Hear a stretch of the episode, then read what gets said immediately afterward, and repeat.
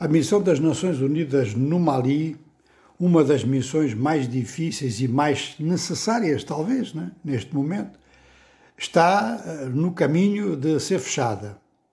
Eu arrisco uma frase destas porque as rotações no quadro da MINUSMA, a missão das Nações Unidas para o Mali, estas rotações estão suspensas por ordem do governo maliano.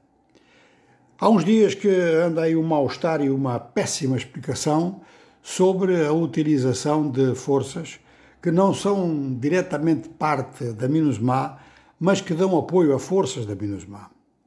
Isto traduz-se muito claramente na prisão de 49, traduziu-se e continuam, 49 soldados marfinenses, alegadamente ao serviço das unidades da Alemanha e acompanhando inclusive um serviço de transporte aéreo, o Sahel Air Service.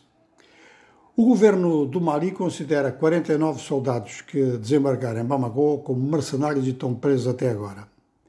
O governo de Abidjan, ou de Amsoukro, diz que eles estavam a cumprir uma missão no quadro de um acordo que foi assinado antes. As Nações Unidas confirmaram o acordo, mas depois desconfirmaram a ordem de missão para os 49.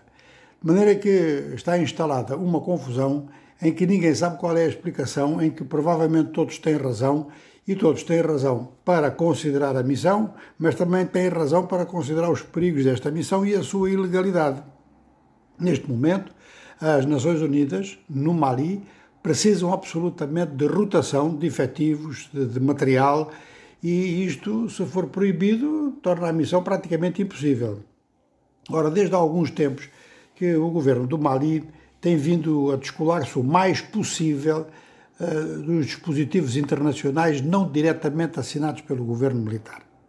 E esses dispositivos assentam na empresa Wagner da Rússia. De maneira que é muito provável também que o conflito da Ucrânia esteja a entrar eh, no oeste africano por esta via, quer dizer, pela pequena pirraça. Ora, a pequena pirraça, ela levanta problemas aos 49 que estão presos e levanta problemas às relações entre o Mali e a Costa de Marfim. O governo militar maliano considera que o governo da Costa de Marfim é hostil e que aprova, ou que pelo menos até patrocinou, sanções contra o Mali no quadro da CDAO. É uma situação que pode, portanto, transvasar do Mali para fora e será importante saber o que é que pensam outros países vizinhos. Países vizinhos como, por exemplo, o Senegal, países vizinhos, como por exemplo a Mauritânia. E o que é que pensa as Nações Unidas e o que é que pensa o secretário-geral, que parece que já teve um encontro com o ministro das Relações Exteriores da Costa de Marfim.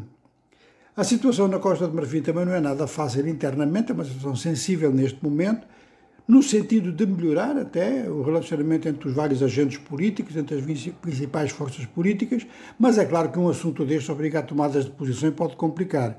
Está marcado um encontro entre os três grandes líderes do país, portanto, o presidente Alassane Ouattara e os ex-presidentes Laurent Gbagbo e Conan Bédier. Logicamente que há uma série de mediações em andamento, elas são sobretudo conduzidas pelas Nações Unidas, que antes de mais nada têm que definir um ponto com duas vertentes. Primeiro, há ou não há este acordo de prestação de serviços com países próximos da área, mas que não estão dentro da MINUSMA, e, em segundo lugar, até que ponto isso está a valer.